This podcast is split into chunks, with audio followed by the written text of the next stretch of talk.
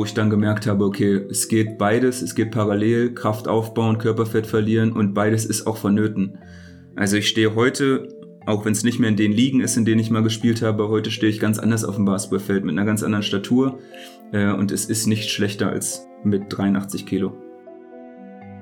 Ich glaube, wir wissen beide von der Theorie her, wie kriegen wir jemanden von der Fettleibigkeit zu dünn, wenn diese Person umsetzt. Und das muss man ja sagen. Es kommt dann im Endeffekt nicht darauf an, landest du bei 135 oder landest du bei 145 Gramm Protein, sondern die meisten, die ja anfangen in meinem Programm, die kommen und dann rechnen wir das durch und dann sind die bei 40, bei 50 Gramm Protein am Tag. Hör auf, wir müssen alle aufhören zu denken, oh super, ich gehe jetzt Dienstag um 22 Uhr pennen, stehe Mittwoch mit Energie auf und am Donnerstag bin ich bei 10% Körperfett und meine Nebenniere ist on top. Hallo und herzlich willkommen bei meinem Podcast. Ich bin Maximilian Obrocki. Der Gast in der heutigen Folge ist Tim Artmann. Tim ist gelernter Physiotherapeut, IPSI-A-Lizenztrainer und coacht seine Klienten mit angewandtem Wissen aus über zwölf Jahren Erfahrung in Themen Training, Ernährung und Lifestyle. Tim und ich reden über seine Geschichte, wie er es geschafft hat abzunehmen, Darüber hinaus erklärt er uns die Basics von praktischer Ernährung und wie er es schafft, dass seine Klienten stetig Fortschritt erzielen können. Selbst für mich war dies richtig hilfreich. Also, seid gespannt und let's go. Ja, Timmy, für dich habe ich mir natürlich ein paar Folgen Zeit gelassen, weil wir haben uns ja so viel gesehen, wir hatten uns ja im Prinzip nichts mehr zu sagen, äh, so dass es dann unauthentisch gekommen wäre. Jetzt haben wir bewusst oder ich habe bewusst mal, wenn mal weniger fachlich geredet und äh, dementsprechend jetzt auch mehr, mehr zu nachzuholen. Und ähm, ja, bevor du jetzt was sagst, äh, wollte ich einmal äh, kurz loswerden für alle, die es noch nicht wissen. Wir sind, ähm, wir haben uns äh, aufgelöst. Ich, Max, bin kein Teil mehr von Lead and Load. Tim hat das ähm, übernommen. Da bin ich ihm sehr dankbar für weil das, da waren wir uns auch anfangs nicht sicher. Aber das ist ja schon schön, wenn sowas weitergeht. Also an der Stelle nochmal Dankeschön. Und für alle anderen, es ändert sich gar nichts. Ich bin einfach nur nicht mehr bei Lead and Load. Hat verschiedene Gründe, aber ähm, das soll jetzt hierum nicht gehen. Also Tim, schön, dass du da bist. Ja, schön, dass ich hier sein kann. Ich lasse deine Ausrede gleich zum Beginn mal äh, so stehen, dass ich in der, wie vierte Folge bin ich? Fünf. Die Nummer fünf, war ist eine schöne Zahl. Ja, ich freue mich. Ja, ich mich auch. Heute soll es auch gar nicht wirklich um uns gehen, weil wir haben in den letzten paar Jahren äh, oft von uns geredet. Mir ist immer aufgefallen, ich rede immer von wir. Das ist jetzt ganz komisch, dass ich auf einmal wieder ich sage. Dementsprechend soll das heute eine absolute Fokusfolge über dich sein und ähm, deswegen gleich vorweg, wir hatten ein gemeinsames Problem, nämlich die Fettleibigkeit in der Jugend. Vielleicht ist auch Fettleibigkeit ein bisschen zu viel, aber bei mir war es schon eher der Fall, bei dir aus meiner Sicht nicht so. Aber äh, ja, erzähl doch mal, wie ist das gekommen? Was hast du unternommen? Wann hast du keinen Bock mehr drauf?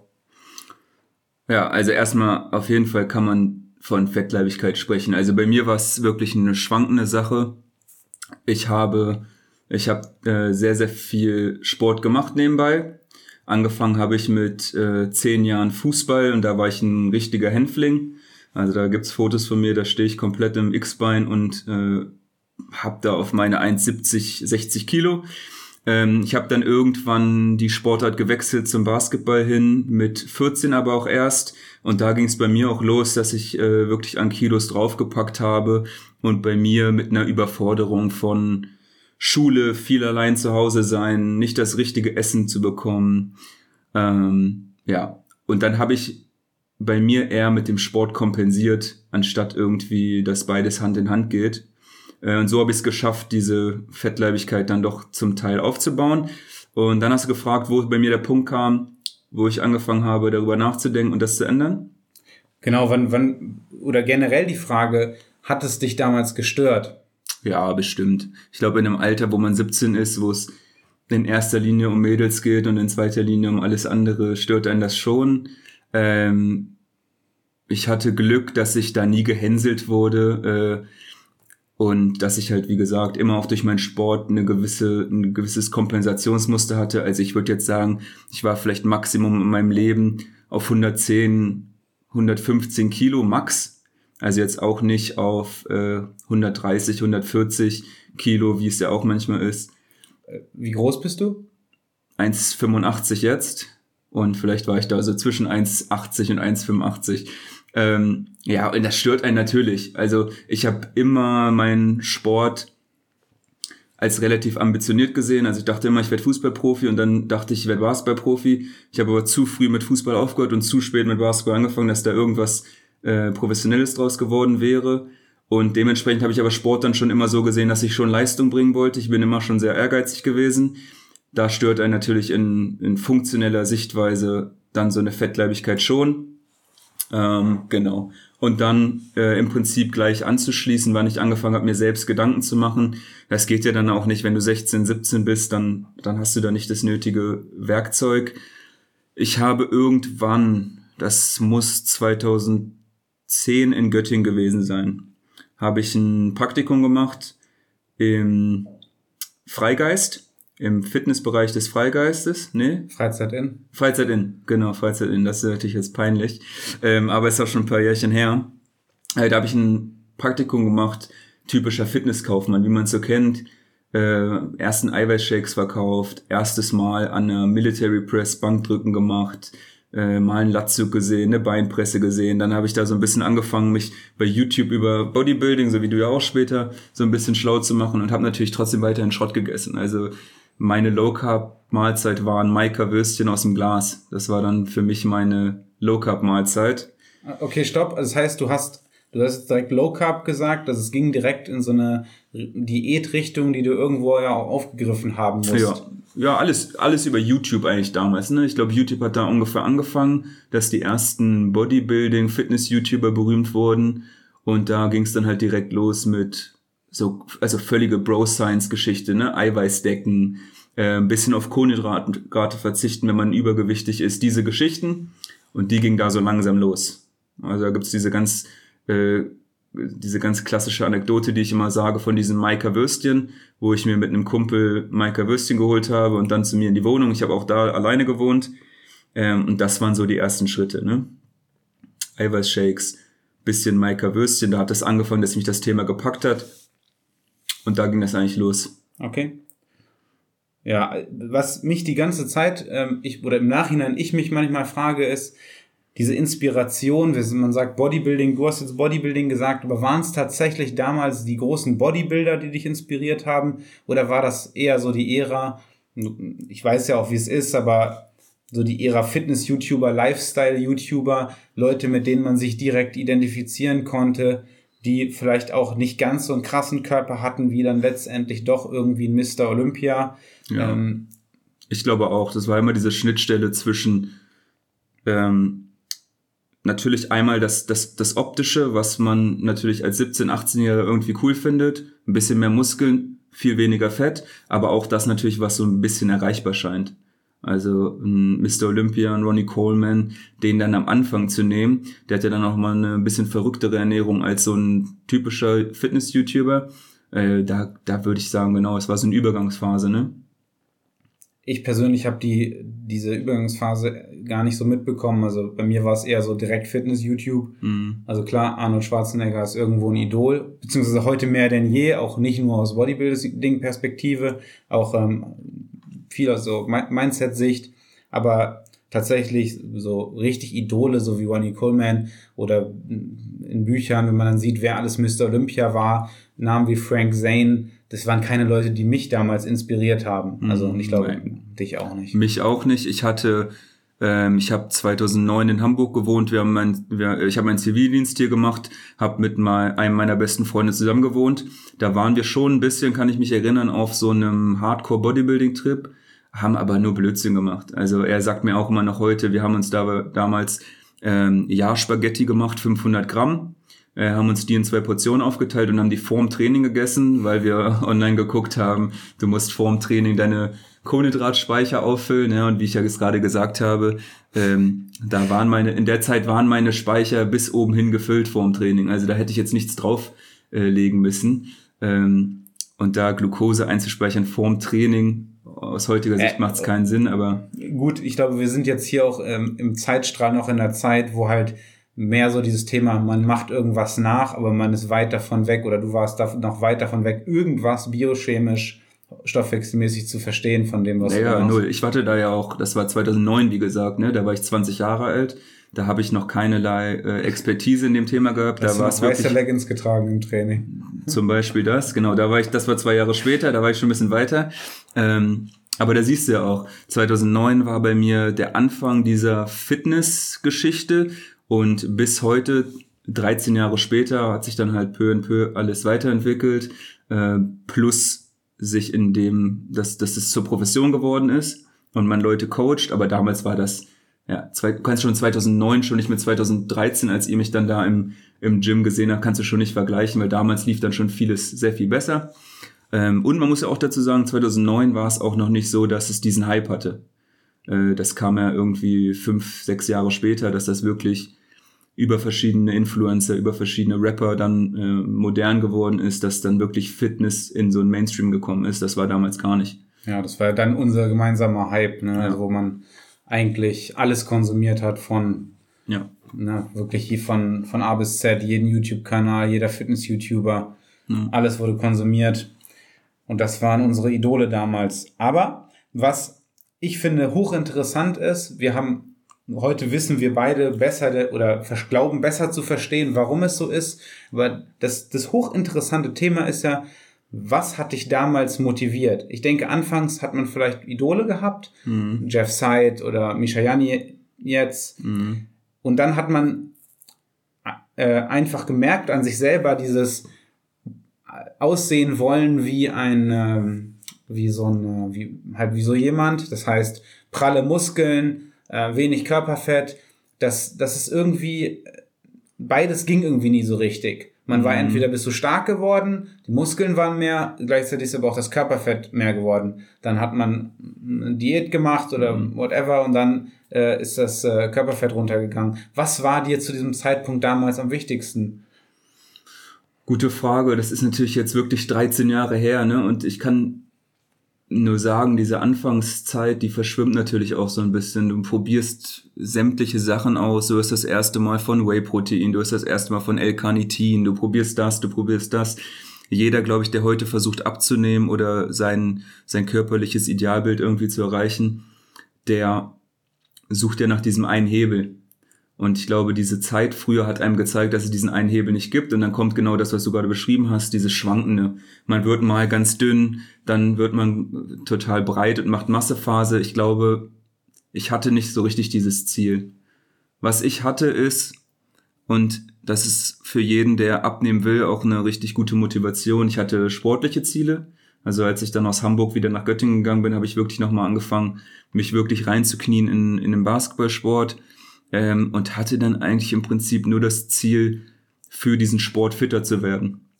Und jeder, der Basketballer anguckt, außer jetzt Einzelfälle wie Shaquille O'Neal oder Zion Williamson, der, die sind wirklich 140, 150 Kilo schwer, aber sonst sind Basketballer eigentlich relativ dünn, müssen schnell sein, gerade auf meiner Position. Das heißt, da musste das Ziel sein, dass ich abnehme. Und das habe ich dann auch relativ schnell geschafft.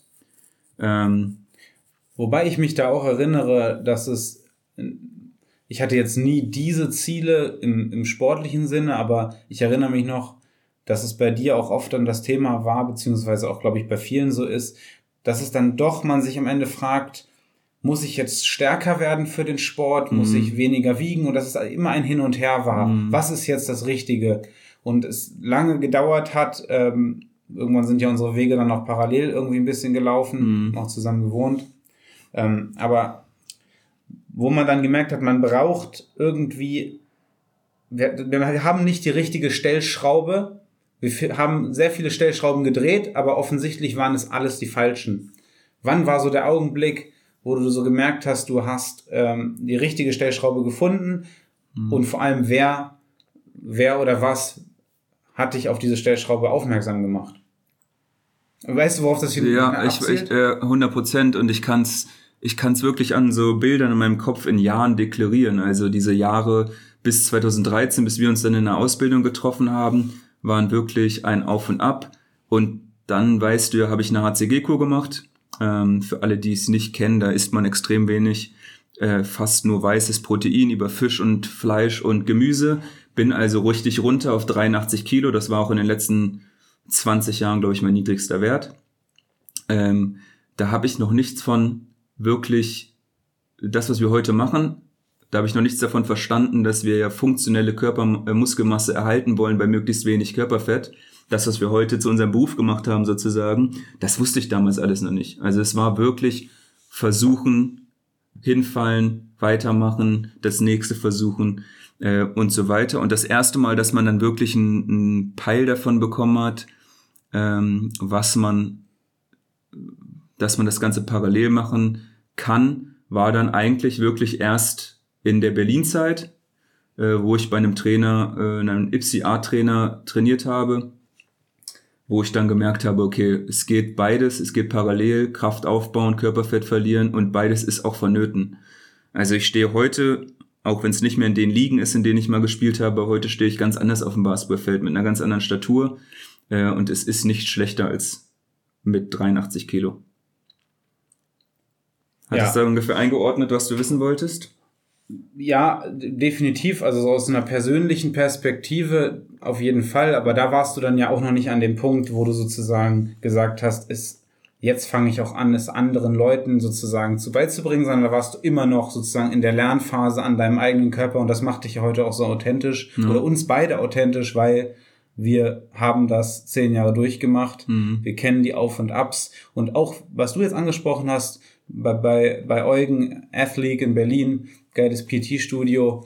Auch damals war es so, dass, obwohl es aus heutiger Sicht genau das Richtige war, was da mhm. gelaufen mhm. ist, war es trotzdem so, dass du nach einigen Monaten diesen Status irgendwie gechallenged hast, nicht sicher warst, ob es mhm. der richtige Weg ist, der, der, der, der, die kleine Person in deinem Kopf dich gefragt hat, ist das wirklich der richtige Weg?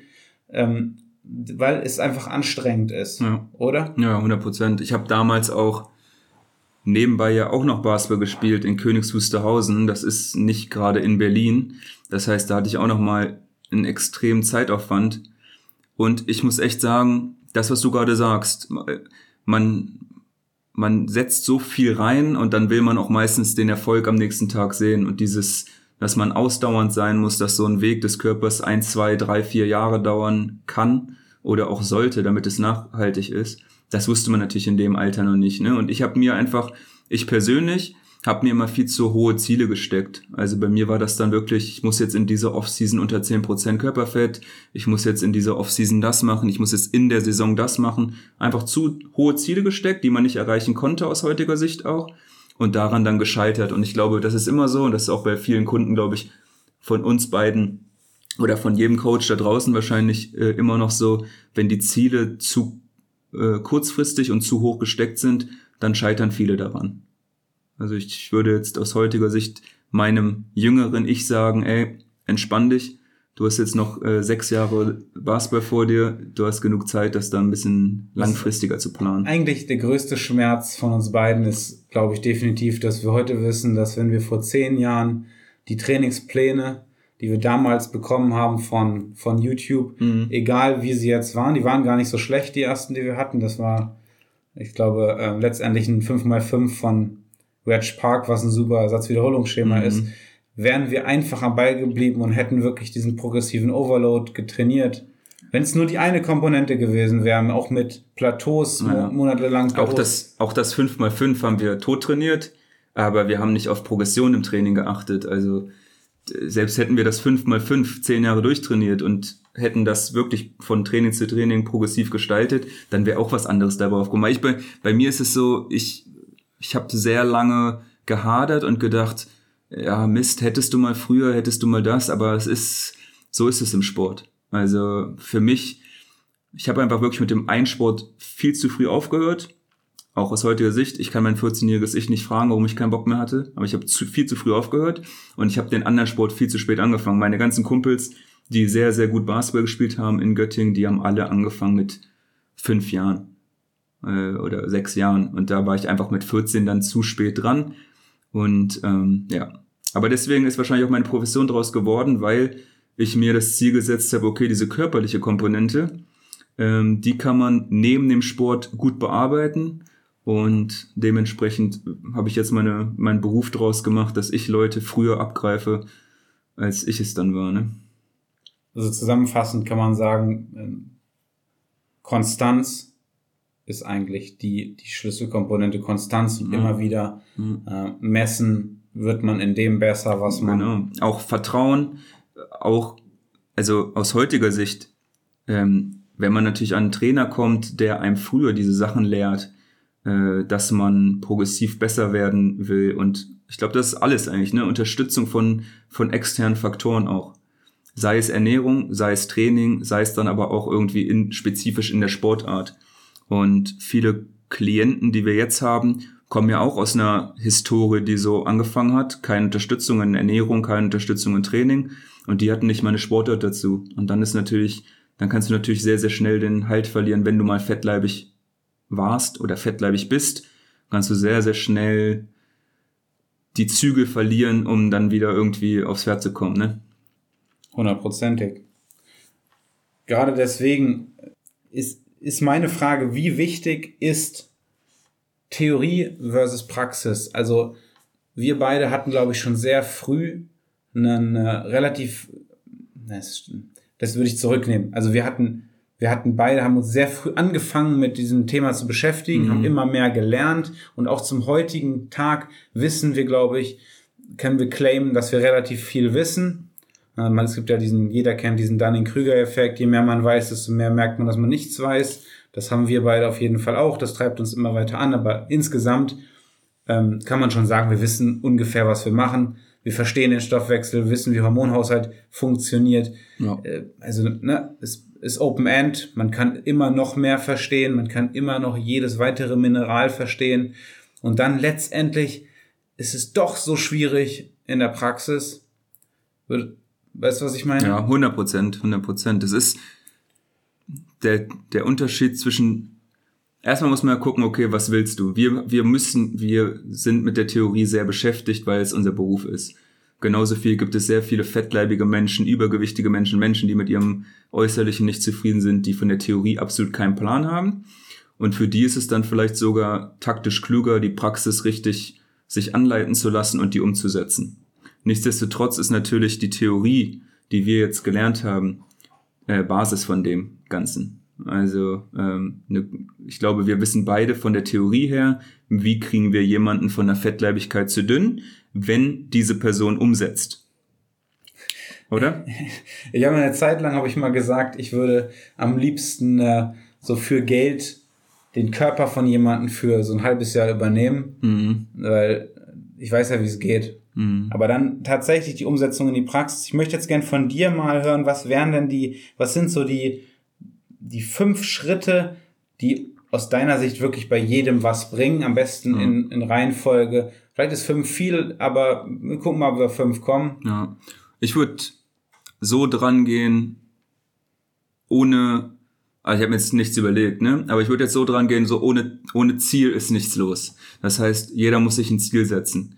Und nach diesem Ziel muss man auch operieren. Also, ähm, wenn du sagst, du möchtest von 130 auf 110 Kilo, ist was anderes zu tun, als wenn du sagst, ich möchte von 130 auf 85 Kilo, ist nochmal anders, als wenn du sagst, ich möchte von 130 auf 100 Kilo, aber ich möchte noch 20 Kilo Muskelmasse drauf bekommen. Das ist also erstmal Zielsetzung. Wir beide wissen, äh, das intrinsische Ziel, das, was wirklich einer erreichen will, macht den Erfolg dann aus. Du kannst die beste Theorie anleiten, da bist du wieder bei Theorie versus Praxis. Du kannst die beste Theorie anleiten. Äh, wenn, der, an, wenn der Klient irgendwas hat, was in diese Theorie nicht umsetzen lassen kann in der Praxis, dann geht das Ganze schief. Das heißt, es muss erstmal ein sehr, sehr ehrliches, klar formuliertes Ziel da sein. Ja, Beispiel, jemand kommt 110 Kilo, ich möchte endlich mal wieder deutlich unter 100 Kilo wiegen. Dann kommt die zweite Geschichte, die wir beide ja auch mit unserem Booklet, was wir geschrieben haben, äh, bis zum Erbrechen predigen, ist nicht alles auf einmal das, was ich beschrieben habe mit mir, mit meiner HCG-Kur in der Jugend, nicht alles auf einmal, Step by Step. Mahlzeit für Mahlzeit ändern, Allergen für Allergen rausstreichen, Lifestyle umswitchen, auch wieder Stück by, äh, Step by Step. Das wäre das zweite, was mir einfallen würde. Und wenn man dann, dann würde ich noch einen Punkt zur Ernährung machen. Gerne. Ähm, den Punkt, den ich zur Ernährung noch machen würde, ist über, und das ist auch mein Coaching mit meinen Klienten, ich versuche in Makronährstoffen zu coachen.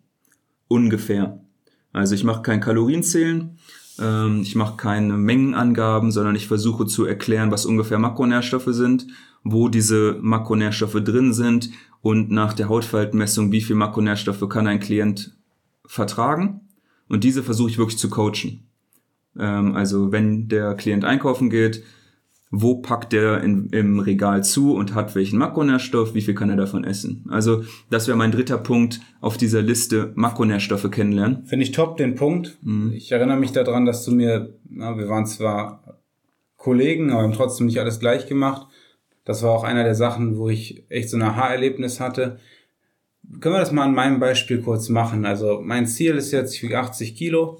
Also jetzt das erste ist das Ziel. Mhm. Ich will zunehmen. Ja. Natürlich will ich so zunehmen, dass mein Körperfett dabei nicht mehr wird. Das heißt, ich habe äh, Kraftziele, gewisse Optikziele. Ich denke, die meisten Männer können sich mit diesem Ziel identifizieren. Mhm. Ähm, stärker werden, mehr Selbstbewusstsein haben. Ne? Ja. Das ist mein Ziel. Äh, Step by Step bin ich an Bord, so nicht so viel auf einmal. Äh, ich kann das definitiv unterschreiben. Man kann in den meisten Fällen kann man solche Gewohnheiten halt, man, man braucht lange, um Gewohnheiten zu automatisieren und ähm, deswegen würde mich jetzt mal interessieren, im Makronährstoffbeispiel, was wären meine Makros? Ja, was, ich kann mich noch erinnern, als wir das bei dir durchgerechnet haben, für einen Makronährstoff, der Makronährstoff war Protein, ne, das war hier. Ja.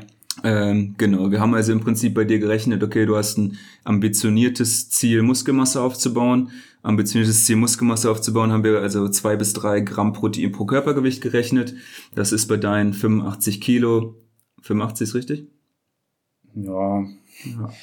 Ich glaube, ich befürchte, heute sind es eher 81. Okay, also 100, 170 bis 240 Gramm Protein wäre das dann. Wie äh, kommst du jetzt da drauf? das war zwei bis drei, zwei bis drei Gramm pro Kilogramm Körpergewicht. Okay. Ja, 170 bis 240 Gramm äh, Protein, was du am Tag zu dir nehmen musst. Damit ist nicht die Quelle gemeint, sondern damit ist wirklich dann äh, Proteinanzahl. Also 100 Gramm Hähnchen rechne ich etwa mit 30 Gramm Protein. Das heißt, wenn du 200 Gramm Protein, äh, 200 Gramm Hähnchen am Abend isst, hast du 60 Gramm Protein. Ja? Das ist alles, das pauschalisiere ich immer alles sehr, aber so versuche ich es meinen Klienten beizubringen. Okay, das heißt, in meinem Fall würde das jetzt bedeuten, habe ich drei Hauptmahlzeiten? Zum Beispiel, genau. Oder bei deinem ambitionierten Ziel dann vielleicht sogar einen Zwischensnack. Oder du hast an Trainingstagen einen Shake. Ja, das würde ja auch noch mit reinzählen. Aber genau, drei bis vier Mahlzeiten. Du willst, sagen wir mal, du bist wirklich sehr, sehr ambitioniert und willst Ronnie Coleman ähm, sich dem annähern, dann würden wir vielleicht sogar auf drei Gramm eher rechnen, vielleicht sogar auf vier. Ähm, ich glaube, Ronnie Coleman hat zu seinen besten Zeiten sieben Gramm pro Kilogramm Körpergewicht gegessen, also 700 bis 800 Gramm Protein. Aber wir rechnen es bei dir mal, ja, wir rechnen bei dir einfach mal jetzt mit 250 Gramm, okay? Das ist schön zu rechnen. Je- Jedes Gramm, was ich mir esse, ist, in die richtige Richtung. So sieht das aus. Ähm, genau, wir rechnen es mit 250 Gramm, dann hast du ähm, deinen Shake mit 50 Gramm, dann sind noch 200 Gramm auf drei Mahlzeiten, da brauchst du 60 Gramm pro Mahlzeit. 200 Gramm Hühnchen, 200 Gramm Lachs am Morgen und äh, ja, irgendeine andere Quelle. Genau, ich kann mich erinnern, du hast gesagt, irgendwie ein Stück Fisch, ein Stück Fleisch hat so im Schnitt 20 Gramm Protein. Ja, kommt immer drauf an, wie groß das Stück ist, ne? Aber ja, ist jetzt nicht so ein kleiner Stremellachs, aber so ein, wenn du so Ja. Hähnchenbrustfilets kaufst, dann hat das schon so Ja, in der Regel genau. 100 Gramm, bisschen mehr vielleicht sogar. Ja. Man kann, man kann das äh, pauschalisieren, dass es alles so zwischen 22 und 30 Gramm ist, je nachdem welches Stück Fleisch du hast, ob das ein bisschen magerer ist, ein bisschen, ne? Das ist, ich versuche es wirklich so pauschal äh, anzuleiten, weil ich habe selten Ronnie Coleman da sitzen, sondern eher Leute, die ungefähr das erreichen wollen und die, und das muss man ja sagen, es kommt dann im Endeffekt nicht darauf an, landest du bei 135 oder landest du bei 145 Gramm Protein, sondern die meisten, die ja anfangen in meinem Programm, die kommen und dann rechnen wir das durch und dann sind die bei 40, bei 50 Gramm Protein am Tag.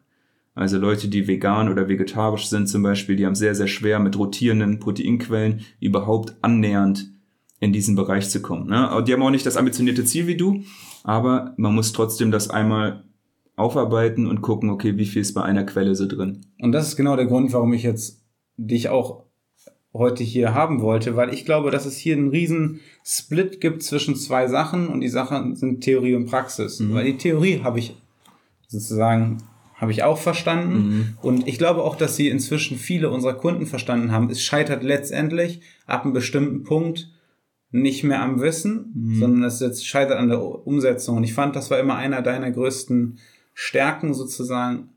Ja, authentische Coaches machen auch selber das, was sie mhm. claimen. Und das hast du auf jeden Fall immer voll durchgezogen. Mhm. Das heißt, ich habe jetzt meine Makros. Mhm. Ich weiß jetzt auch ungefähr, was ich essen soll. Mhm. Und trotzdem fällt es mir schwer. Das heißt, ich gebe dir jetzt mal mein Budget mhm. und was mich dann interessieren würde, wie strukturiert würdest du das Ganze angehen? Das mhm. heißt, ich habe jetzt irgendwie, na, ich habe mal, ich sag mal, ich habe 500 Euro im Monat für Lebensmittel. Ich glaube, das ist ganz gut. Es ist nicht super wenig. Ja. Es ist jetzt auch nicht super viel. Ähm, manche würden jetzt sagen, wahrscheinlich, es ist super viel. Andere sagen wiederum, naja, gut, davon kriege ich, krieg ich hm. mich selber nicht durch. Kommt ja auch immer auf die Lebensmittelqualität an. Aber was sagst du dazu? Hm. Sollte ich immer zu den gleichen Zeiten einkaufen gehen? Sollte ich sollte ich wissen, bei welchen Läden ich was bekomme.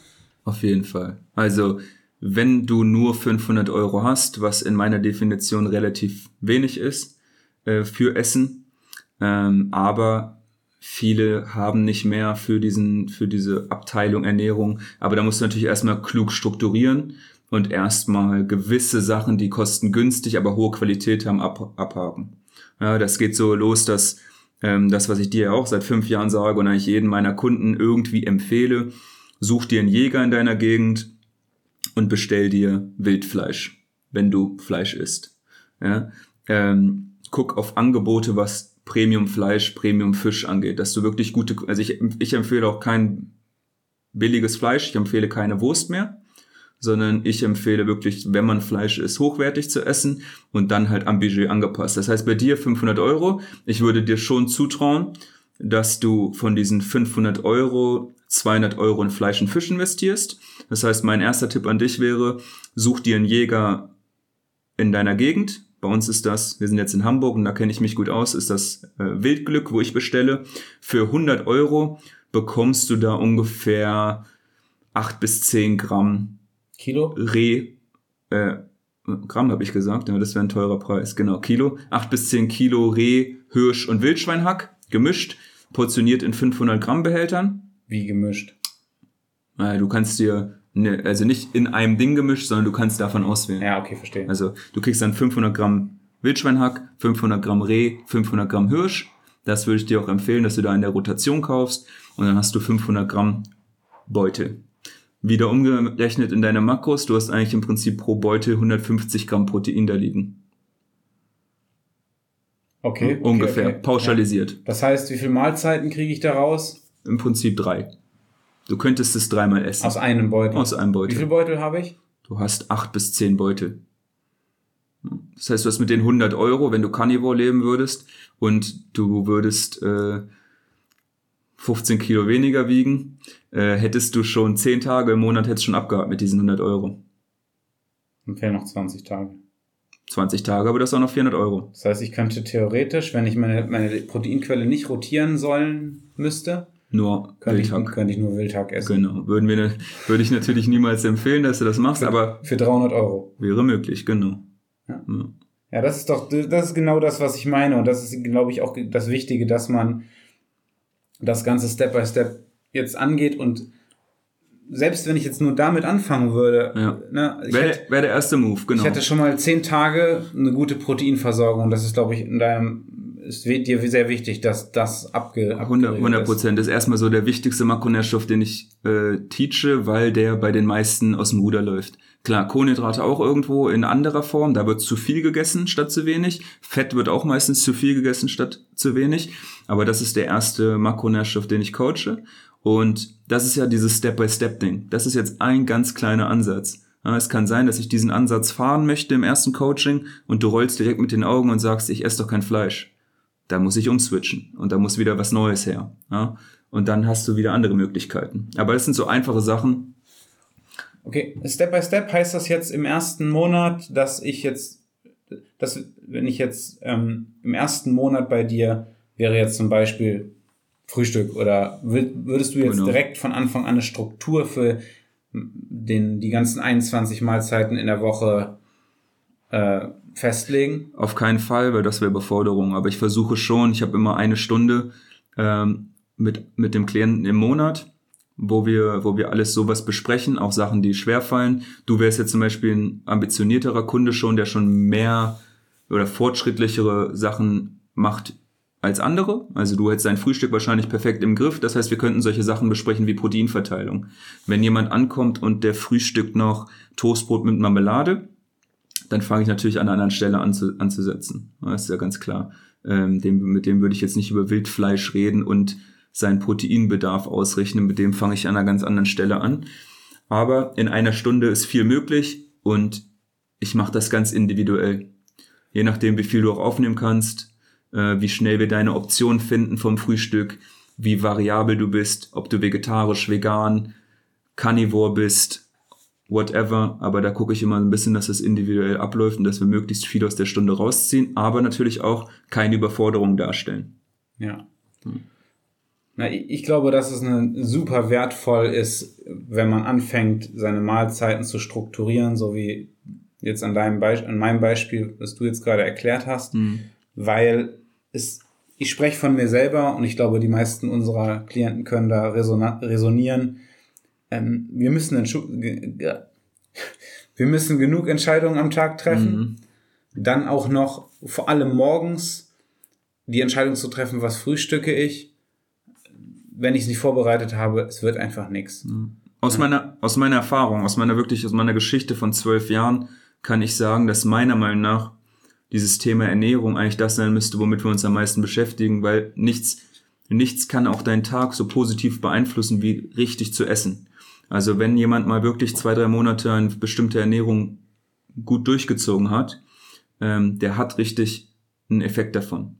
Ja, und das heißt jetzt nicht, dass du, du kannst, du musst nicht komplettes Meal Prep ähm, wie ein Bodybuilder machen. Das musst du nicht. Du kannst verschiedene kleine Tricks finden, wie du dich auch so gesund ernähren kannst. Auch wenn du einen Job hast, wo du hin musst ins Büro, äh, das ist kein Problem. Das versuche ich natürlich dann in diesen Coachings irgendwie zu erarbeiten. Ne? Genau, also wenn ich so dich richtig verstehe, eine gewisse Flexibilität sollte gegeben sein, weil sonst ist es wieder vermehrter Stress. Genau. Und äh, das Leben soll ja noch Spaß machen. Das heißt aber letztendlich auch, ähm, wenn ich jetzt beispielsweise eine Woche auf Seminar bin und ich kann nicht meine gewohnten äh, Lebensmittel mhm. konsumieren. Wir waren ja auch schon oft auf Seminaren, was ich da jetzt im Nachhinein mehr verstehe denn je ist, du machst dir schon von Anfang an dieser Woche Gedanken, wo können wir gut einkaufen mhm. gehen, wo kann man gut eventuell auch in der Mittagspause Essen bestellen und um das zu vermeiden, immer in diesen Augenblicken entscheiden zu müssen. Das ist, glaube ich, das wirklich das, das, das große Problem. Ne? Ja, ich entscheide schon im Augenblick. Ich bin natürlich aber auch mittlerweile so fest in dieser Struktur drin. Ich gehe eigentlich im Prinzip in einen Supermarkt rein und erstmal selektiere ich, du kennst das ja von mir. Ich gehe in einen Supermarkt rein und ich selektiere erstmal grün und rot. Was sind Produkte, die ich kaufe? Und was sind Produkte, die ich sowieso von vornherein ausschließe? Also alles, was zu sehr industriell verarbeitet ist, kommt bei mir sowieso nicht mehr in den Warenkorb. Wenn wir jetzt zum Beispiel bei einem Seminar sind, kann ich gleich auch nochmal Beispiele geben, was wir da so machen. Ähm, aber da habe ich erstmal die erste große Selektion. In welchen Bereichen des Supermarktes setze ich sowieso schon mal keinen Fuß rein, weil ich eh weiß, da ist es sehr, sehr industriell verarbeitet, da werde ich Transfette drin finden, da werde ich Zucker zugesetzt drin finden äh, und, und, und. Ja? Das heißt, da habe ich erstmal eine sehr, sehr große Selektion und dann selektiere ich dann unter diesen grünen Produkten, die ich einkaufe, selektiere ich wieder Makronährstoffe. Und dann, wenn wir zum Beispiel auf dem Seminar sind, meistens Mittagspause, äh, wollen wir eins nicht haben, wir wollen nicht müde werden. Wir wollen nicht eine große Belastung des Magen-Darm-Trakts haben, damit wir an Konzentration verlieren im Seminar, in der zweiten Seminarhälfte. Das heißt, wir wissen beide, okay, was brauchen wir? Wir brauchen eigentlich im Prinzip ein bisschen leichtes Protein, wir brauchen ein bisschen äh, Ballaststoffe, bisschen Gemüse, bisschen äh, Mikronährstoffe. Das heißt, da geht's dann für mich dann relativ schnell, dass ich im Supermarkt weiß, was passt dir. Ja, als, als Beispiel, in jedem Supermarkt gibt es eine Salattheke, da kannst du dir frischen Salat machen, äh, kannst dir eine Dose Thunfisch holen, äh, was auch mal geht. Ähm, dann hast du sozusagen eine gute Proteinquelle, ein bisschen frisches, frischen Salat, bisschen Rohkost vielleicht drin und dann schüttest du dir dann nur Olivenöl und ein bisschen Salz drauf. Das gibt's ja bei jeder Salatbar jetzt mittlerweile. Dann hast du schon mal dein eines Meal. Oder du holst dir ein anderes Gemüse und holst dir von der, von der Fleischtheke ein Stück Fisch, ein Stück Fleisch, holst dir ein Kefir, holst dir, wenn gar nichts geht, ein paar Nüsse. Und so habe ich für mich so relativ gut rausgefunden, was ich da in diesen Notsituationen mache. Ja, also ich kann nur bestätigen, du bist da auf jeden Fall so ein, so ein Einkaufsbrain. Also, wo ich mich immer völlig überfordert fühle, bist du schon 200 Meter weiter und hast schon fünf Lebensmittel in der Hand. Ja. Meistens Gemüse zuerst, wenn ich das, nee. Äh, oder irgendwas, was so in diese Richtung Gemüse geht, ne? Ja, genau. Ja, Ich habe ich hab das, um wieder den, den Kreis zu schließen zu meiner Jugendzeit, dann wo ich angefangen habe, mich damit zu beschäftigen, es ist wirklich von mir ein Hobby gewesen, dass ich in Supermärkte gegangen bin, lange, sehr ganz lange in Supermärkte gegangen bin und geguckt habe, wo steht was, wie ist ein Supermarkt aufgebaut, ähm, wo will auch die Industrie dich wo catchen, wo kannst du vielleicht auch mal eine Ausnahme machen, ne? also wo liegt zum Beispiel mal, äh, wo liegt auch mal ein dunkles Schoko mit einer, mit einem Kokosblütenzucker rum, welche Marke ist das, deswegen bin ich auch mal relativ up to date, wenn neue Sachen rauskommen, ja, wir sind eben jetzt gerade in der besten Zeit eigentlich für diese Industrie. Es kommt super viel glutenfreie, glutenfreie Alternativen in jedem Bereich raus. Es kommt super viel alternativ gesüßtes, falls man da nicht widerstehen kann. Es kommt super viel raus, was nicht mit Transfetten voll ist, sondern mit guten Ölen. Ähm, das heißt, da muss man halt einfach dann seine Ausweichmuster finden und dann kann man sich eigentlich so ernähren, wie man es sowieso schon gemacht hat. Sehr schön was ich direkt dazu mich frage oder was auch auf meine nächste Frage so ein bisschen abzielt, weil das ist natürlich auch eine oft gehörte Kritik. Ähm, genießt ihr überhaupt noch? Mhm. Äh, lebt ihr überhaupt noch? Und ich kann für meinen Teil sagen, ich lebe sehr gern. ähm, du bist etwas strikter als ich, aber wann ist denn aus deiner Sicht auch mal der Zeitpunkt gekommen, wo es mal die Cola mit Zucker sein darf? Und äh, das äh, Brot oder der Pizzateig, mm. der, der, der Pizzateig, der schöne neapolitanische Pizzateig, der ja. dann halt auch mal Gluten hat.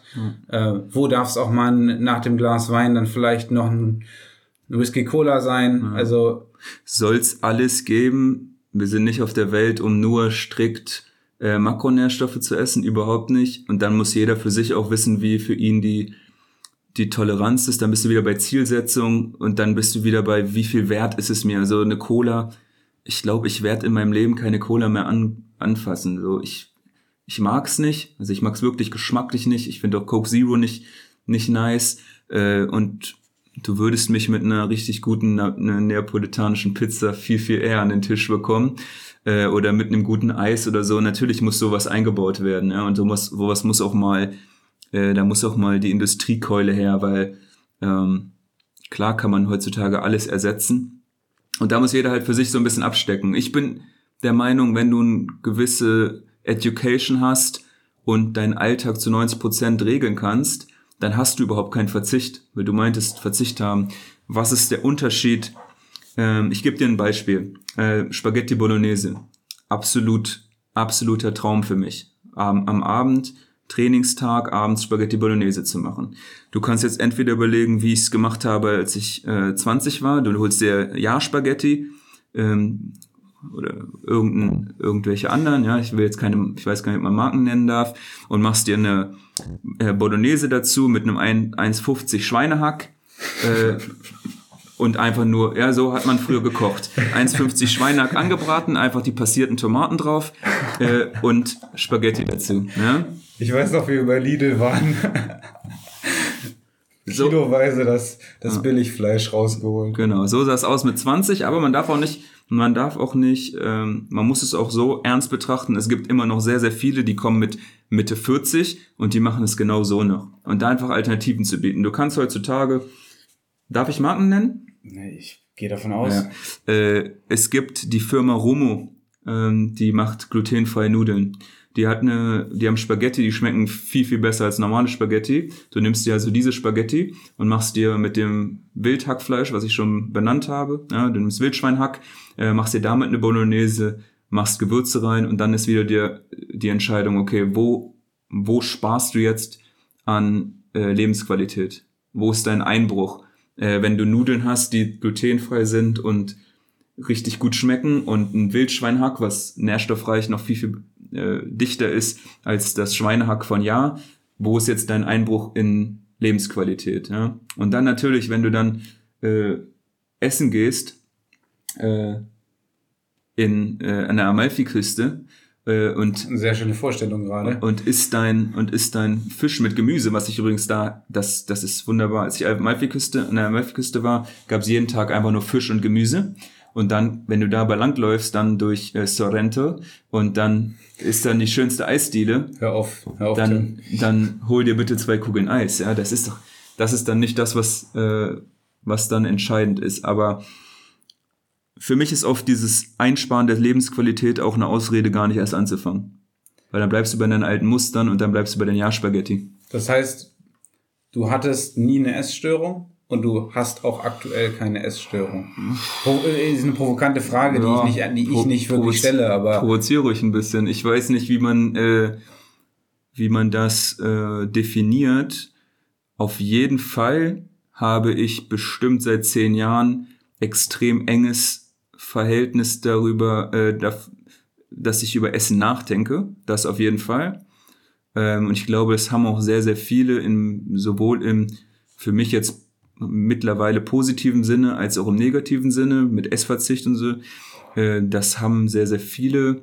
Ähm, wenn du jetzt davon, wenn wir jetzt die zwei Seiten nehmen, einmal das intuitive Essen, also einfach Essen, worauf man gerade Lust hat und auch den Mengen, worauf man Lust hat, und dann einmal das Essen, wo ein bisschen drumherum geplant ist, dann bin ich auf jeden Fall auf der Planerseite. Hm. Also intuitives Essen gibt's bei mir eigentlich seit zwölf Jahren nicht. und du willst ja auch ähm, niemanden wirklich ähm, auf eine Diät setzen. Also die, Null, die, das null. Missverständnis ist ja meistens, dass äh, wenn wir mit Freunden rumhängen, die nicht unsere Klienten sind, dass sie immer davon ausgehen, dass wir so so streng sind, was Essen angeht und dabei, dabei essen sie meistens viel weniger, als wir ihnen empfehlen. Hundertprozentig. Mehr essen und mehr vom guten Essen. Also die meisten essen viel zu wenig und leider von diesem wenigen Essen, was sie essen, ist das meiste Schrott. Äh, um es jetzt äh, Also ich finde es um richtig. es galopp zu sagen. Ja, ne? Also es es ist, es ist viel Schrott dabei. Und da einfach zu gucken, okay, von dem Schrott hin zu wirklich qualitativem Essen, dann kannst du auch mehr essen. Ja, und wenn du wieder bei dem Beispiel bist, von dir, ähm, du hast deine Hirschbolognese abends gemacht mit Linsennudeln und möchtest auf deine 240 Gramm Protein kommen, dann hast du über deine Linsennudeln, das ist das Schöne daran, hast du zum Beispiel wieder ein paar mehr Proteine zugefügt zu deinem Essen und kannst deine Makronährstoffe wieder ein Stückchen essen. Also du hast durch verschiedene Lebensmittelauswahl auch da in diesem Makronährstoff-Coaching wieder ein bisschen mehr Möglichkeit, ein bisschen mehr Flexibilität. Alright. Ich kann dem auch nur so zustimmen, aber du bist definitiv viel, viel tiefer drin in diesem wirklichen, wie man dann Ernährung umsetzt. Da bin ich immer wieder äh, auch bei mir selber überfordert. Was mich jetzt aber tatsächlich noch interessiert, ist, ähm, was ist denn mit dem ganzen spaßigen Zeug? Was ist denn mit Biohacking? Was Mhm. ist denn mit Fasten? Was ist denn mit morgens einen Spinatsmoothie trinken? Bringt das alles nix? Äh, Direkt die nächste provokante Frage von dir. Ich bin ehrlich gesagt jetzt gerade, weil ich ein Buch lese von der Biohackerin, ein bisschen an diesem Thema dran. Was mich direkt aus meiner eigenen Erfahrung abschreckt, ist dieses äh, von 100 Punkten fängst du beim kompliziertesten an.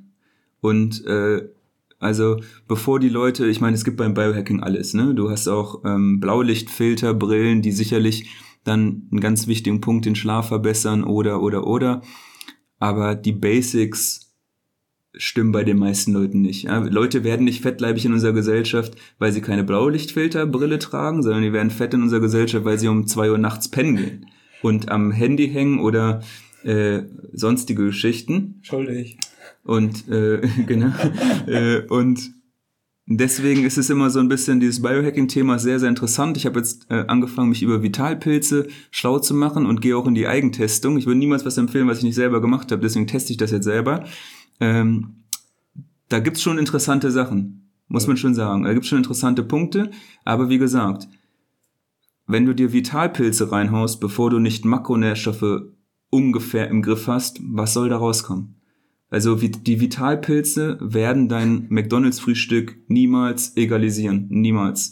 Und deswegen ist es schön für on top, äh, wenn man Feintuning macht, aber es ist niemals als, als Basic anzusehen. Und nichtsdestotrotz, finde ich, gibt's coole, eine coole Gruppierung, die sich bei auch in Social Media breit macht, die auch dieses ganze Thema von ja. Achtsamkeit und Biohacking irgendwie groß macht. Ne? Lass mich mal direkt ein Beispiel daraus äh, mhm. schnüren.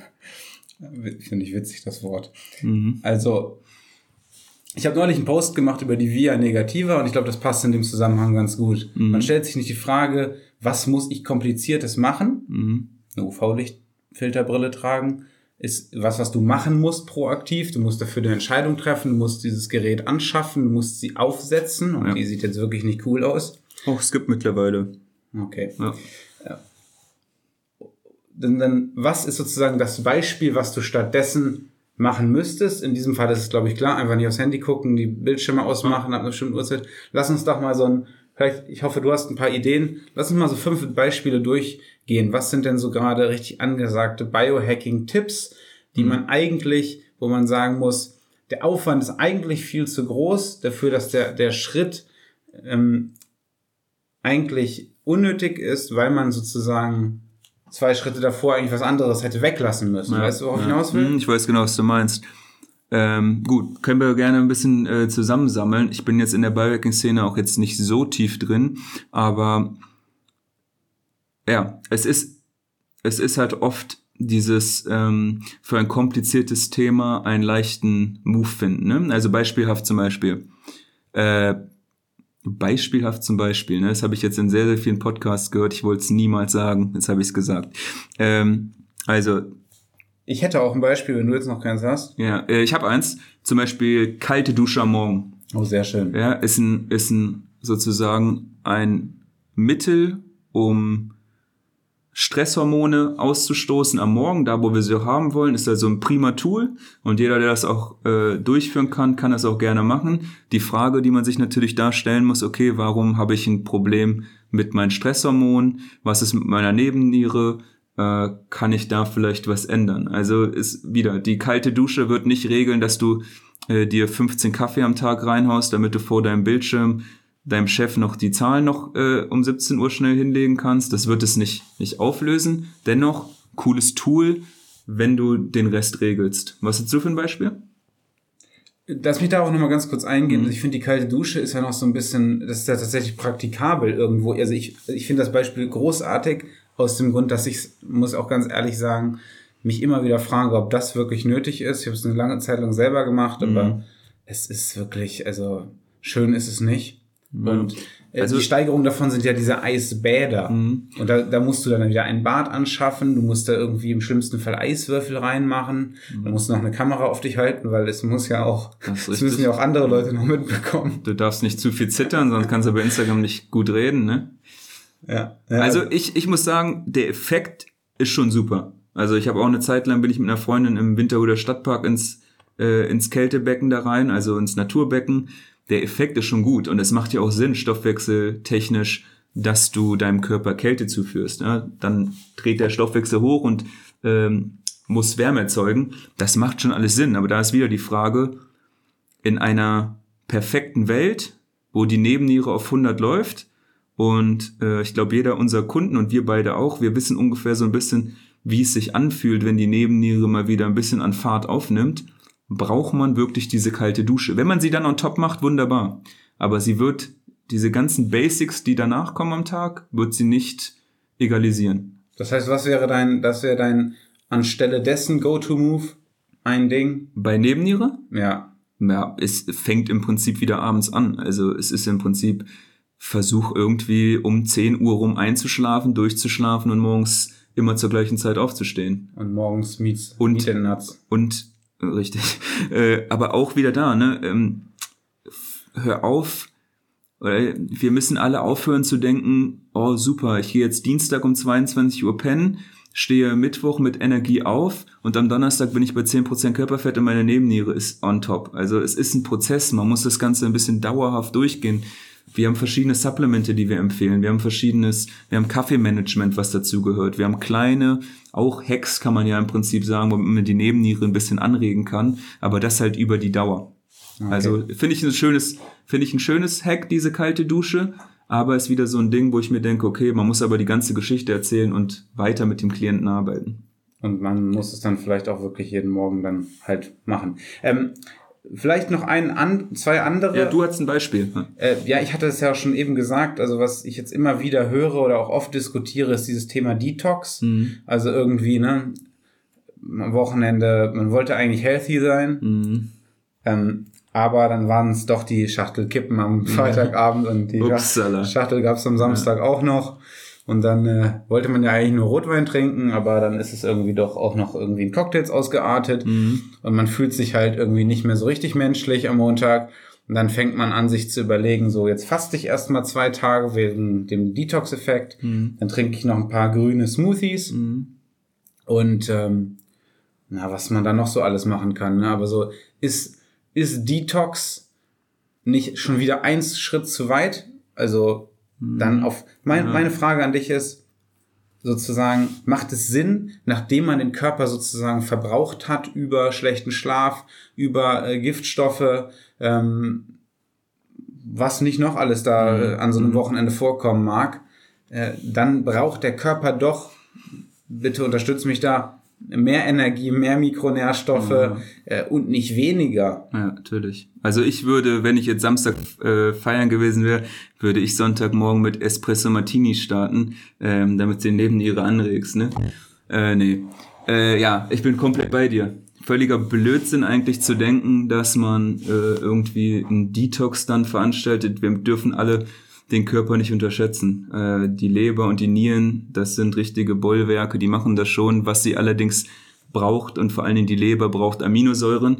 Und dann bist du wieder bei dem Ding. Dann reden alle von Detox und äh, ich habe das gedetoxt und ich trinke den Green, Green Smoothie und dann sitzt du äh, im Gespräch mit dem Klienten und der Klient oder die Klientin isst 35 Gramm Protein am äh, Tag. Und dann bist du wieder bei dem gleichen Punkt, dass du dich fragst, ja, wie soll das funktionieren? Welcher, was soll in deinem, in deinem grünen Smoothie für ein Vitalpilz drin sein, dass er die fehlenden 100 Gramm Protein deckt? Ja, das kann ja nicht funktionieren. Und so ist es dann halt wieder da, genau. Detox eigentlich, ich beschäftige mich damit auch gar nicht. Also meine Quellen, die ich ernst nehme, haben dieses Detox-Thema vor fünf Jahren be äh, beerdigt. Und äh, genau, da bin ich eigentlich Es ist letztendlich ja immer wieder so ein bisschen der Kampf zwischen den Basics, die sehr simpel sind, die aber tatsächlich in der Konstanz anstrengend sind. Und äh, ähm, ja. ne? die Basics, also ich kenne es ja von mir selber auch. Und guck mal, wir haben bei, bei dir vor einem Jahr jetzt nochmal diese Proteingeschichte durchgerechnet und du hattest wieder ein Aha-Erlebnis. Das heißt, du hast schon zehn Jahre Erfahrung und hast trotzdem Aha-Erlebnis. Das bedeutet, man muss immer wieder an diese Basics ran. Ich glaube, das ist auch ein ganz normaler Prozess in Sachen, die so oft wiederkehrend sind. Äh, Wir müssen uns in der Woche Minimum 21 Mal ernähren. Wir müssen in der Woche zwei bis viermal trainieren. Das heißt, es sind sehr, sehr wiederkehrende Sachen. Und man muss jedes Mal wieder überprüfen, macht man das gerade richtig? Ähm, und da wird jeder dann wieder feststellen, da hat sich das eingeschlichen, da hat sich das eingeschlichen. Ich hatte Phasen, da habe ich im Prinzip zwar trainiert, aber irgendwas Neues ausprobiert, da hat sich was eingeschlichen und dann bin ich wieder vom, äh, vom Pfad abgekommen. Und ich glaube, es kommt auch immer wieder. Und deswegen, genau wie du es gesagt hast, die Basics müssen stimmen und dann kannst du auch gerne mal mit einem mit einem Biohacking, äh, Vitalpilz, mit einer kalten Dusche, mit einem äh, ja, mit einem Bulletproof Coffee dann irgendwie weitermachen. Also wenn du noch, wenn du noch einmal Vitalpilz sagst, dann vermute ich, dass da doch irgendwie, dass du da doch irgendwie ein bisschen eingestiegen bist im, Ja, im Im Business. Vielleicht habe ich schon welche genommen und deswegen. schon Aktien gekauft. Ja, ja. ja, Vitalpilze ist halt, was ich gerade lese, ist, dass Vitalpilze nach ihrer Herkunft und Struktur ganz unterschiedliche Sachen im Körper bewirken können.